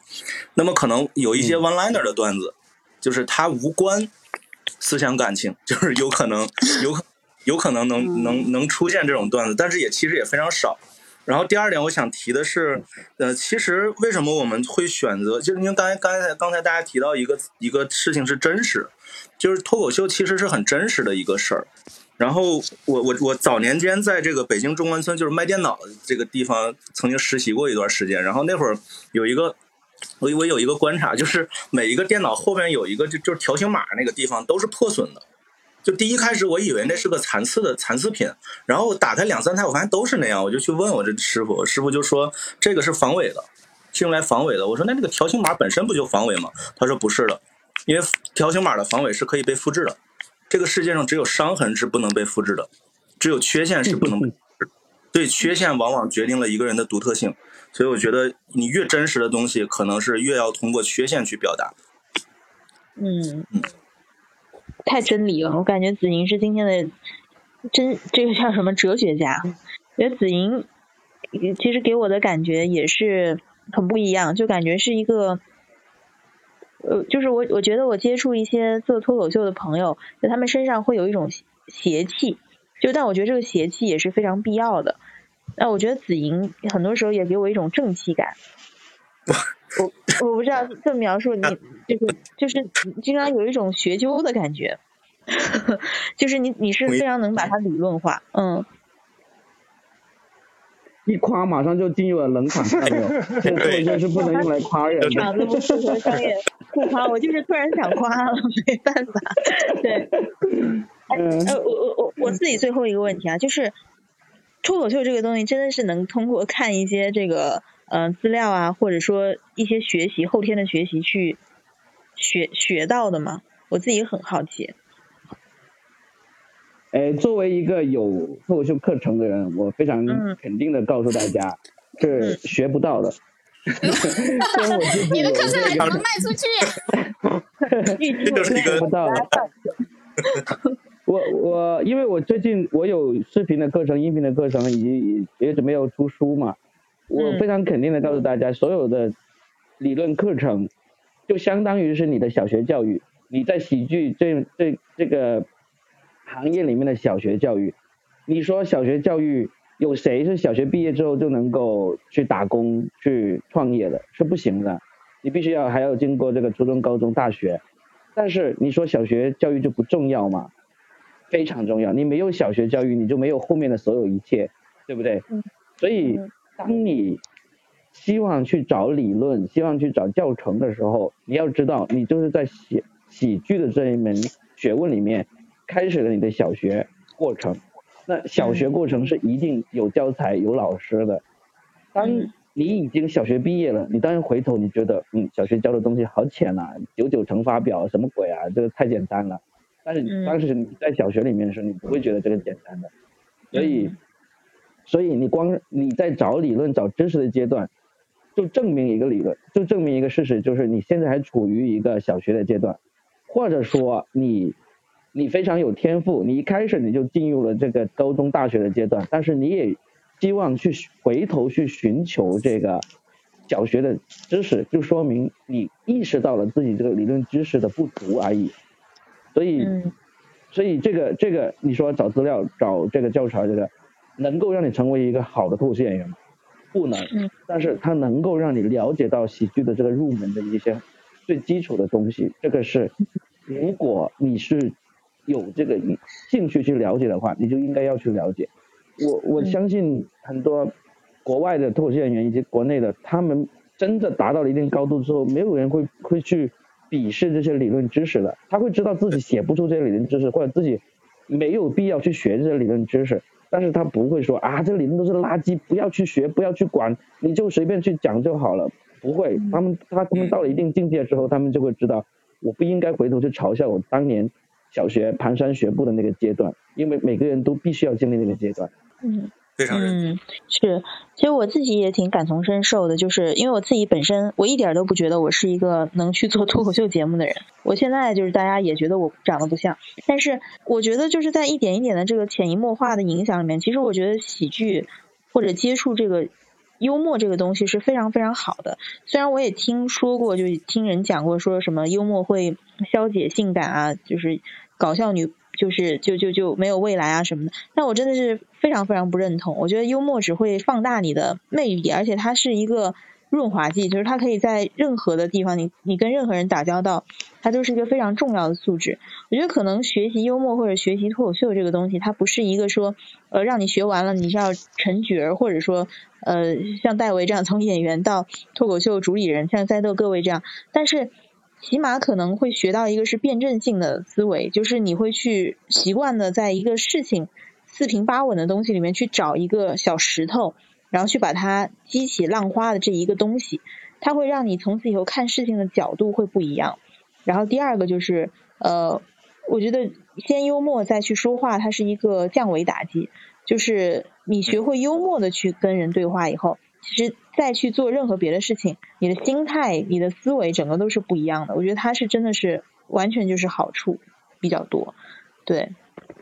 是我个人的感觉，绑绑着那个沙袋练轻功一样，是吧？这个你能绑着，再走的很稳，那你这个这个说明轻功练成了。你能当着一千多人把他们逗笑了，你再回去做一 v 一的沟通就。非常容易，嗯，确实，哎，咱们现在就是要最后一点时间了哈，就是看看观众们有没有什么提问。哎，这惊喜来的太突然了，没开麦。哎，对对对，哎呦，准备了好久。那个什么，首先呢，那个就是我先感谢一下那 Tiffany 啊，Tiffany 那个节目非常好，我花几十秒钟先感谢一下。第一个问题就是怎么看待这个抄袭的问题？比如说，一个是同行说过这一段，他可能在一个小的地方，你去听了他的那个。脱口秀了，或者说他的那个就是线下的，你把它就是就是那个呃差不多的，就是他说那个就是地铁的，你说的是那个公交车的那种，或者是国外的那些，你把它 copy 过来，那么怎么看这个这个问题？这是第一个。呃，第二个问题是我们的形式来说，我们除了这些形式，现在除了像王冕这种音乐性的脱口秀以外，我们线下还有什么其他形式能够丰富我们？包括国外这边，呃，目前就两个两个问题吧。谢谢那个 Tiffany。就抄袭这个事情，其实，在脱口秀圈或者说在创作圈，其实非常敏感的。我觉得抄袭的就不要来玩脱口秀了。抄袭是完全不能够容许的。我觉得有追求脱口秀演员，首先自己一定不能抄袭。第二个呢，我认为不跟那些有抄袭行为的演员同台，不去那些容忍抄袭演员的俱乐部演出，这是我觉得有一定追求的脱口秀演员都应该自觉的做到这一点。这就是我的一个观点。我这边的观点就是，我最近在看民法典法律知识，上面就有明确提到。就是如果说人家自己的段子，它是有自己的版权，其实就是你在，你是在违法。就是这种是一种违法行为，你不能做，这个是最这个不管是从道德和法律上面都是违反的，肯定是不能做的。我我感觉可能这个问题是，就是如果问抄袭的态度，这个可能没有什么可说的，我觉得这这这一定是要杜绝的。但是我可能有有两点，我觉得值得值得讨论一下，就是就第一点就是说，我们对待抄袭的这种不允许，每个人能执行到什么程度？就刚才周斌老师说的这种，肯定是我们我们觉得就是特别特别理想的一种情况。但是其实说实话，现在你你如果是一些大的俱乐部的签约演员，可能。可能俱乐部会有这个要求，但是可能一些自由演员他可能还还还做不到。那么这个这种情况下也不知道怎么去处理。然后第二个就是说，尽可能的去选择吧，就有的选择的情况下吧。就所以说，那其实是不是说一个一个那个请了很多演员去，可能其中一个演员就有抄袭那个经历，但请你去，人家也没有告诉你说你你要跟哪些人哪些人一起演，是吧？也不能跟对方说，啊，有谁就不能有我，知道吗？这种这种其实都我觉得都算可以容忍的，就是就是有的时候吧，你也你就是有些有些演员他已经知道这个演员这个同台演员里有有比较大的抄袭的嫌疑，呃，不是不是，就是已经被行业定义过，但他还要去演，其实很挺好奇的，为什么已经被行业定义了，然后还会有演员跟他同台，然后还还还挺乐乐呵呵的，就因为你没得选择呀。就是现现在很多演员他都没选择，他就是演出是他的唯一的收入。这样的情况下，他没有那么多的那个就要求说，我一定不跟这个抄袭的演员同台。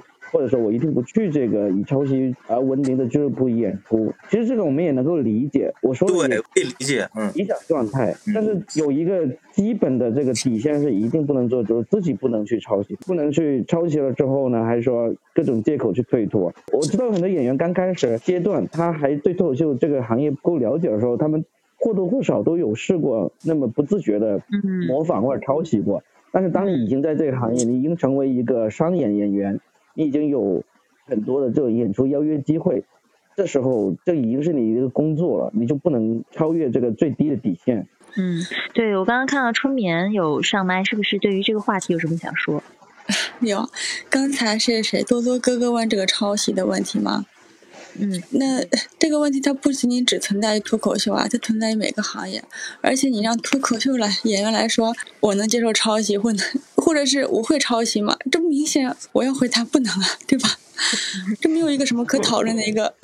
而且再加上的话，抄袭这个事儿，呃，我当然是不允许的，我也认同。不过呢，怎么来定义这个抄袭？因为虽然我知道。我们每个人的人生都是不一样的，经历都，呃，或多。那假如说有类似一样的经历，可能他借鉴到了这个东西，你怎么去定义它是抄袭？这个东西还它还有一个商量的一个余地，我是这么觉得。对对，这个角度是我刚刚想要拿出来说，就是多多哥说的这个是。其实对于是不是抄袭，脱口秀演员是一眼就能够看出来的。就是我们有非常技术性的一个判断，说你这个是不是抄袭。如果你是看了别人的一个段子之后，你再讲了一个同样题材、同样经历的段子，我们都很有可能认为你不是抄袭，因为在抄袭里面，我们是有一个非常明确的判断什么才叫抄袭的。但是因为时间所限。我们可能也没有办法在这里一一的告诉你，有经验的脱口秀演员，如果我们要看这个段子跟另外一个段子是不是抄袭，我们是一眼就能够判断出来的。但是判断出来之后，对方承不承认，那又是另外一回事。而且抄袭的那个维权在中国是非常非常困难难的。这这个就所以说，与其嗯，与其说他的抄袭，不如说在这个时候更加精进自己吧。对的，自觉是最重要的。前两天效果应该算是第一例脱口秀维权成功的吧，就是抄袭维权成功，是那个 House 的段子，就是被一个短视频博主这个原版复制，已经公开那个那个新闻了。那还挺好的。呃，也希望这种维权不是只是因为，比如说 House 他已经是一个啊背后有公司，然后也是一个大的大的演员，就是所谓大的演员啊，也希望就是哪怕是刚刚出道的演员。他的某一个段子被抄了，但是大家还是会一块儿来抵制。刚刚我看到有个朋友刷了一个弹幕，就是说，如果说你讲的这个段子，我真真实实的跟你经历是完全一样的情况下，是不是觉得有这种可能就不存在抄袭？我觉得以我自己和我身边脱口秀演员，如果我们知道有一个演员讲了我自己经历的，已经百分之九十九相似的了，我们就基本就会放弃这个素材了。这是我和我身边的演员在这样做的，就是为了避免这种所谓的抄袭。真的是一模一样的经历，那怎么着？我觉得如果内心坦荡荡的话，会跟对方说：“哎呀妈呀，我有这个段子，我们交流交流吧。”会，我到过演员给我发这个，就是说他知道了我一个段子，然后他后写的，但是跟我之前的一个段子有点像，他就给我发过来。我的想法就是，那我们都讲，我觉得没有问题。而且而且我而且说实话，我并不认为那那个那个构成撞梗什么的，就是一些技术处理不一样，他只是被别人提醒说那他那个段子跟我很像，就他就跟我说，这就很好。我我觉得那是那是段子，还是不是百分之九十九相像？我我觉得但 是已经有很大差别了。其实你怎么样去讲这件事儿，在这个人身上发生了什么样的感受，怎么样呈现的形式，怎么样出梗，用什么样的技巧，这都是会造成很大不一样的。你一个人用了一个反转，用了一个 one liner，另另外一个人用了一个强呈现、强表演。虽然他们说的是同一件事儿，表达着同一个情绪，这就是不一样的呀。嗯，刚刚多多哥哥的这个问题就是脱口秀，它可以，它还有什么表演形式？它跟什么跨界？据我所知，其实脱口秀已经有脱口秀一魔术了，就是国内跟海外都有。咱们在座各位专业的脱口秀人，觉得脱口秀未来可能跟什么跨界吗？富裕，其他的其实已经差不多全了。你看魔术的话，有 Chris 也开专场，对呀，就差个富裕，应该是 拿着玩偶的那种。其实线下是有，但是真的能够做的特别好的那种，就是结合富裕和那种那个就脱口秀形式的，能够在线上就是比较火的那种，好像国内好像确实目前没有。其实基本上都差不多齐了，包括你们说的富裕，其实中国国内也有人在做，但只不过他创作力有限，就是他讲的不够好。就是河北石家庄有一个演员叫什么小迪的，他也上过那个呃欢乐喜剧人的。他也尝试过想要找脱口秀演员跟他一起创作内容，但是目前还说没有很好的内容出来。嗯，但是在我看来，所有这些跨界的东西呢，其实都不是主流。在脱口秀这个行业里面，最终还是一个人一支麦，这个才是最终的主流吧。嗯，就是你你说新喜剧、漫才、喜剧魔术、默剧、sketch 这些，他们其实都是属于喜剧的一种品类。但你说跟脱口秀直接相关联的，还是在于这种一个人表达他自己的这个有喜剧结构的这个故事，这是脱口秀最本源的一个东西。而且我觉得这个是不会发展出更多的那个跨界的模式。我在我的书里面有表达一个观点，我就是说脱口秀是只要它出现了，它就永远不会消亡的。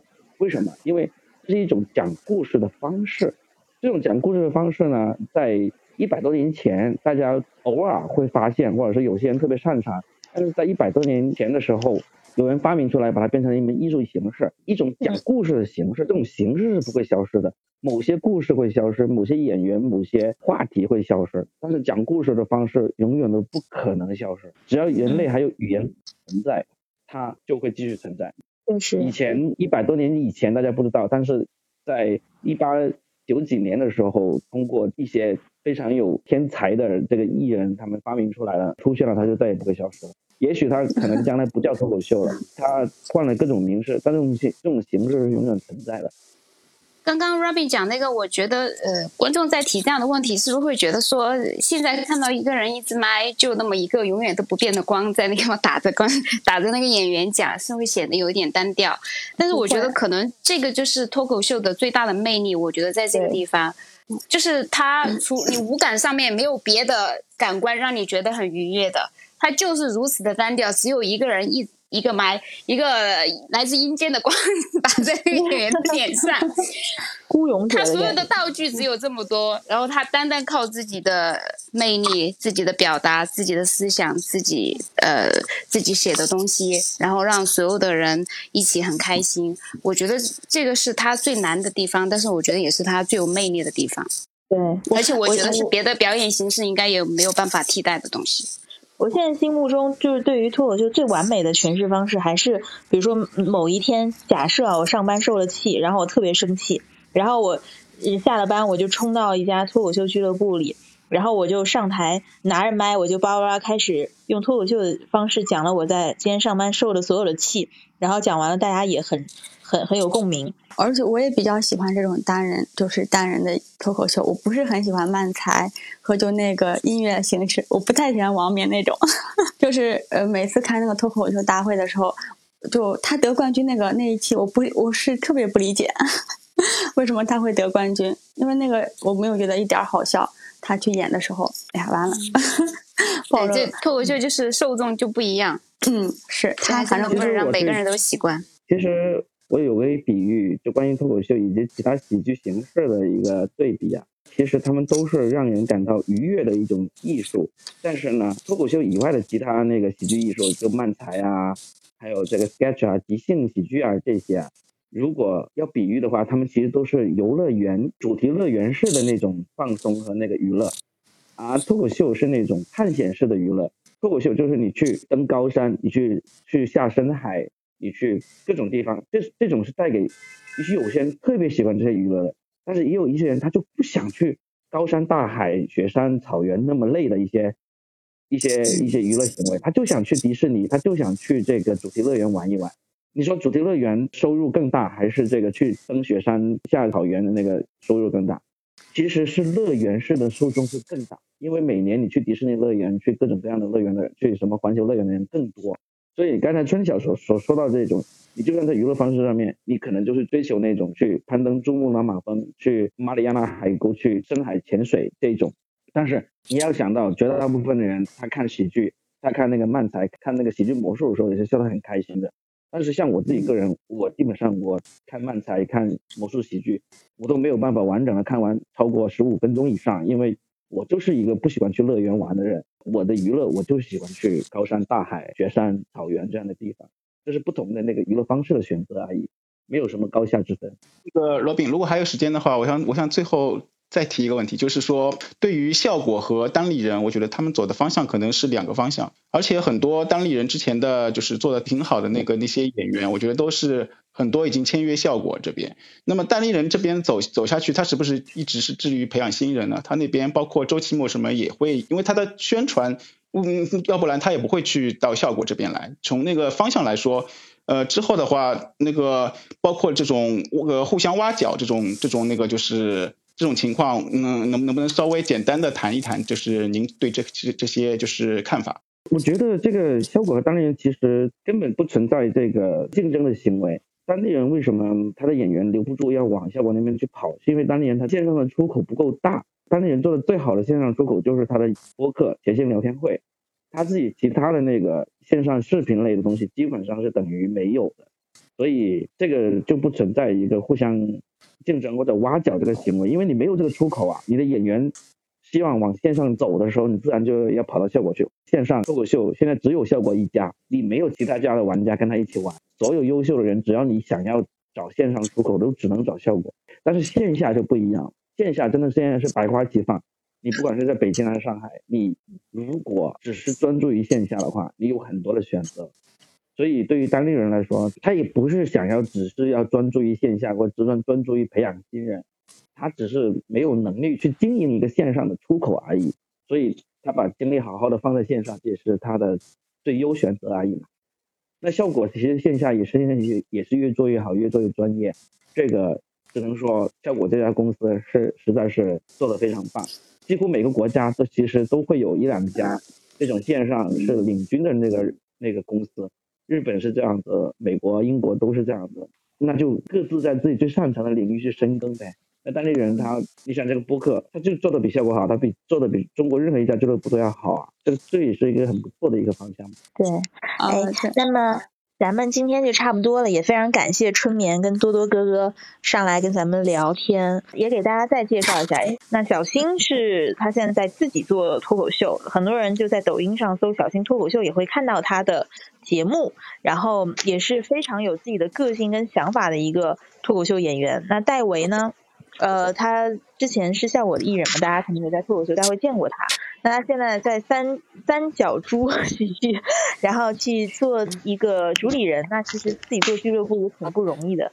如果大家在广东的话，也非常欢迎大家买他们的票。呃，戴维是在哪里能买到门票？大麦网吗？还是？大麦、猫眼都可以搜得到。呃，然后我们自己也有小程序，也搜三角猪喜剧也可以买票。嗯，好，包括小新那边也是，大麦应该也可以，我记得，对吧？嗯。紫莹的话，就是他之前也是上过脱口秀大会跟奇葩说，然后现在是没有签任何公司，然后也非常欢迎。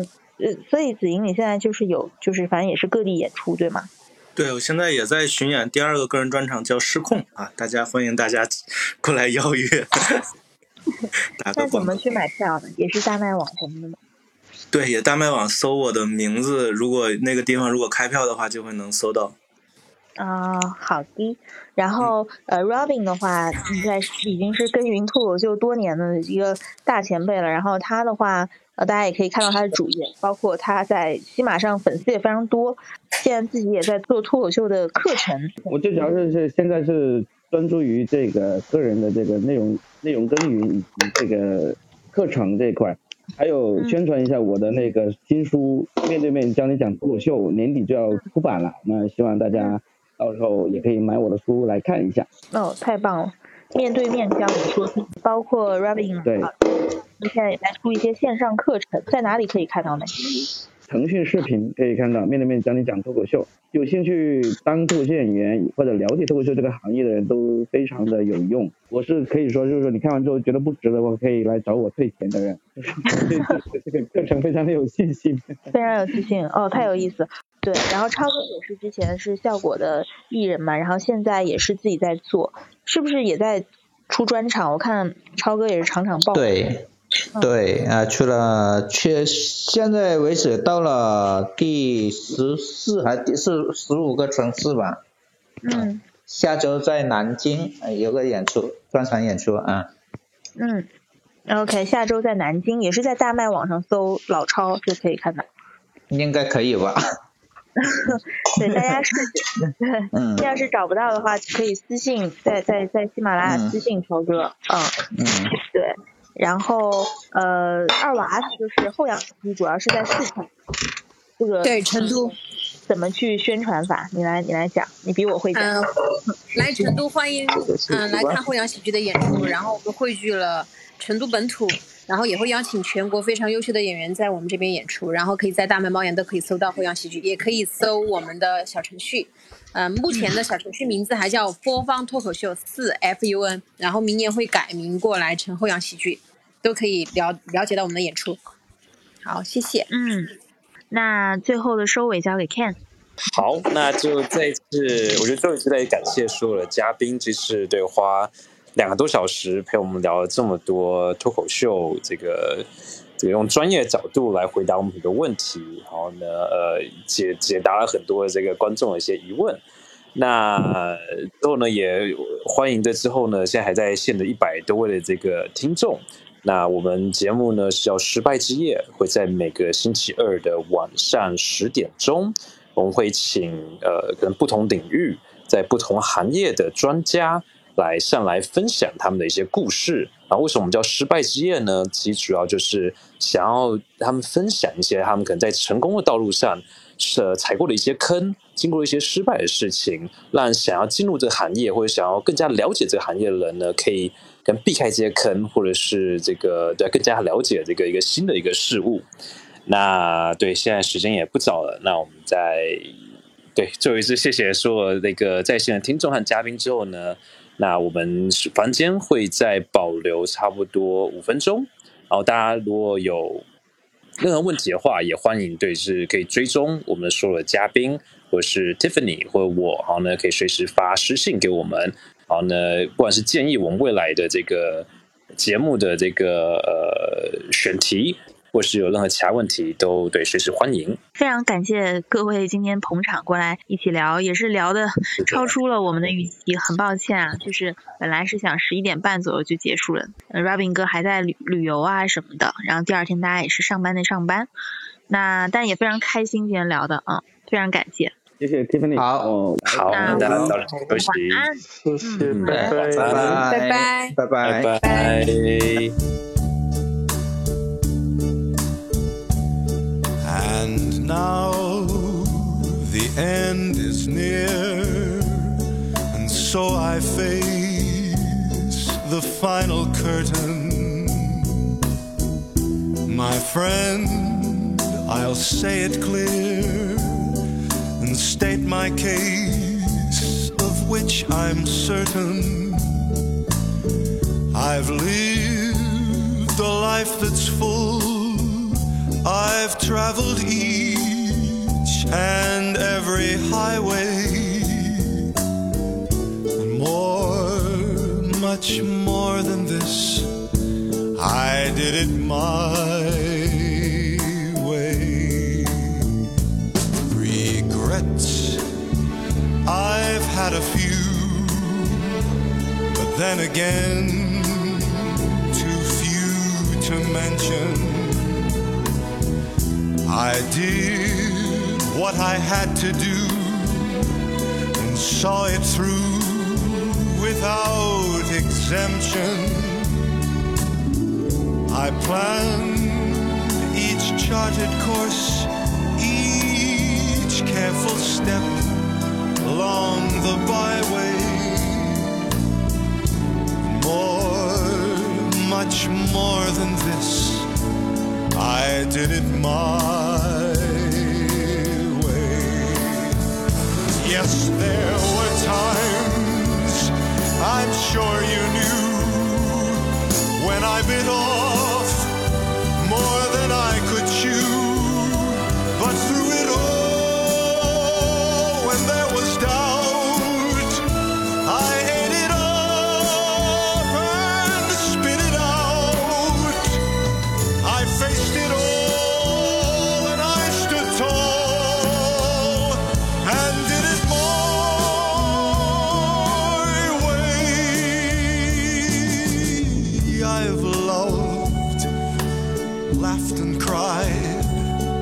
I've had my fill, my share of losing. And now, as tears subside, I find it all